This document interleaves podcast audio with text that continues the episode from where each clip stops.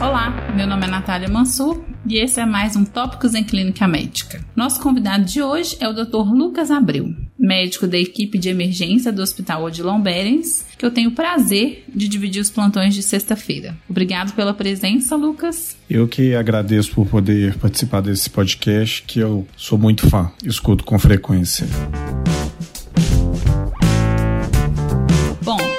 Vamos falar sobre o benefício da corticoterapia no tratamento da meningite bacteriana. Quem quiser saber mais sobre esse tema, pode escutar o episódio 81. inclusive, voltando um pouquinho sobre esse episódio, por que, a gente tem que se preocupar com a meningite, Dr. Lucas? Olha, a meningite bacteriana é uma emergência médica que apresenta alta taxa de mortalidade quando não tratada de forma rápida e eficaz. Os principais sintomas associados são febre, estado mental alterado, cefaleia e rigidez de nuca. Lembrando que a presença de todos esses sintomas de forma concomitante é pouco frequente, mas a grande maioria, quase 100% dos pacientes, vão apresentar pelo menos um desses sinais. Um dos pontos históricos quando a gente conversa sobre meningite é justamente as sequelas que podem ocorrer com essa doença. Nesse contexto, aparecem os corticoides. O que tem a ver os corticoides com as sequelas de meningites?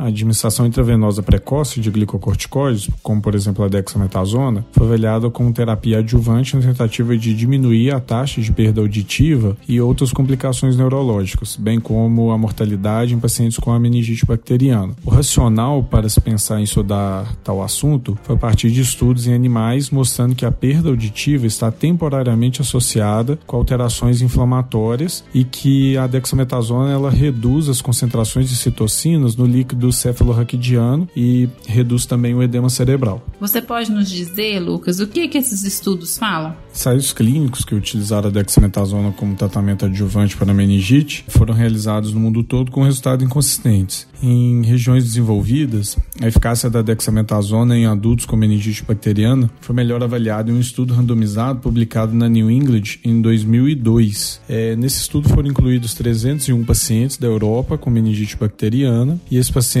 foram aleatoriamente designados para receber a dexametasona intravenosa ou placebo com a primeira dose administrada entre 15 a 20 minutos antes ou no momento da administração do antibiótico. O desfecho primário incluiu morte ou incapacidade neurológica durante oito semanas. Os desfechos secundários foram déficits neurológicos focais, perda auditiva e efeitos colaterais da terapia com a dexametasona, como por exemplo um sangramento gastrointestinal, infecção fúngica, herpes óssea e a hiperglicemia. A conclusão desse estudo foi uma redução significativa da mortalidade e de todos os desfechos desfavoráveis nos pacientes com meningite pneumocócica que foram submetidos ao tratamento com a dexametasona. É importante ressaltar que não houve alterações nos desfechos em pacientes com meningite não pneumocócica. E nesse grupo de pacientes com meningite pneumocócica, o benefício foi para todo mundo? O benefício significativo foi demonstrado apenas naqueles com déficit neurológico intermediário na admissão, definido como a escala de coma de Glasgow de 8 a 11. Não houve evidência de benefício entre pacientes com déficit neurológico leve. No subgrupo de pacientes pacientes com meningite pneumocócica que usaram a dexametasona, houve uma redução da mortalidade por causa sistêmica, como choque séptico, pneumonia ou síndrome do desconforto respiratório agudo, mas não houve redução significativa da mortalidade por causas neurológicas. Importante a gente dizer que nas regiões em desenvolvimento, em contraste com os resultados encontrados nos países desenvolvidos, um estudo que foi realizado na África subsaariana não encontrou benefício do tratamento com a dexametasona. Nesse estudo randomizado randomizados de adultos no Malawi, 465 pacientes, 90% dos quais estavam infectados pelo HIV, receberam a dexametasona ou placebo por quatro dias, além do ceftriaxona. Não houve diferença significativa na mortalidade no grupo que fez uso da dexametasona em comparação com o placebo, mesmo quando a análise foi restrita a pacientes com meningite pneumocócica. Também não houve diferença significativa de incapacidade, morte, perda auditiva e eventos adversos. Existem vários problemas que devem devem ser considerados na interpretação desses resultados. No Malawi, a baixa expectativa de vida e outros fatores como a má nutrição, atraso de diagnóstico, doenças crônicas e o HIV podem ter contribuído para os piores desfechos. E quando a gente reúne esses estudos todos, já existe alguma meta-análise que tenha feito isso? Existe uma revisão da Cochrane de 2015 que incluiu dados de 4.121 pacientes. As populações nos ensaios analisados foram heterogêneas, incluindo crianças, adultos, além de pacientes dos países desenvolvidos e em desenvolvimento. Essa meta-análise sugere que os glicocorticoides reduzem a mortalidade apenas em pacientes com meningite causada pelo pneumococo. Os benefícios não foram observados nos casos de meningite por hemófilos influenza ou meningococo. Essa meta-análise também mostrou que os glicocorticoides reduzem a perda auditiva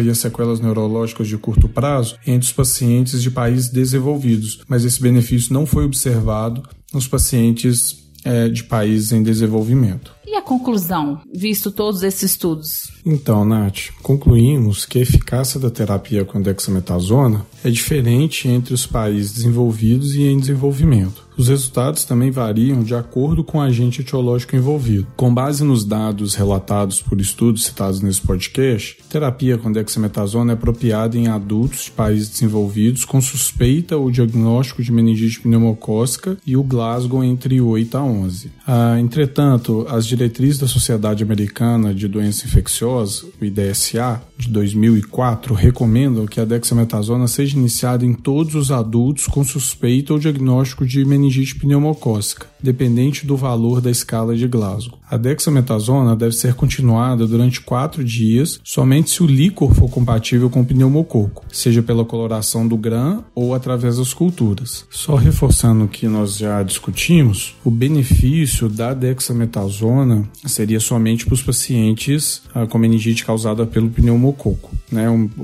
Os pacientes que eh, vão ter meningite pelo meningococo, eles não têm qualquer benefício do uso do corticoide. Então, recapitulando os pontos chaves do assunto, o regime recomendado de dexametasona por via intravenosa é de 0,15 mg por quilo ou 10 mg a cada 6 horas por 4 dias. A dexametasona ela tem que ser iniciada pouco antes ou ao mesmo tempo que a primeira dose dos antibióticos. O benefício da dexametasona nas regiões em desenvolvimento é menos claro do que nos países desenvolvidos. Em regiões com alta prevalência de HIV, altas taxas de desnutrição, como a África, não parece ter benefício a administração da dexametasona. Em outras regiões subdesenvolvidas, incluindo o Brasil, sugere-se a administração de dexametasona e lembrar de guiar a continuidade do tratamento a partir do GRAM e da cultura, interrompendo o uso antes de quatro dias se não for confirmado o streptococo pneumônio, o agente etiológico possível.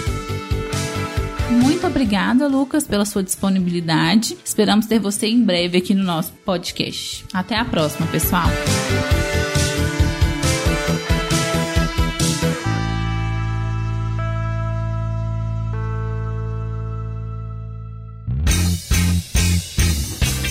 Você que está aí acompanhando Tópicos. Para não perder nenhum episódio, assine o nosso podcast no Spotify, Apple Podcasts, SoundCloud ou seu agregador preferido. E toda semana você receberá um aviso de um novo episódio lançado. Aproveita e deixa também uma avaliação nossa por lá. O arroba Tópicos Podcast é o nosso canal de interação no Instagram, onde publicamos material extra, quiz para ajudar a consolidar as informações e você pode deixar seu comentário ou sugestão de temas. Lembrando que o podcast é uma ferramenta de orientação educacional e informação, não substituindo uma recomendação de saúde ou diretriz de condutas. Obrigado e até o próximo episódio.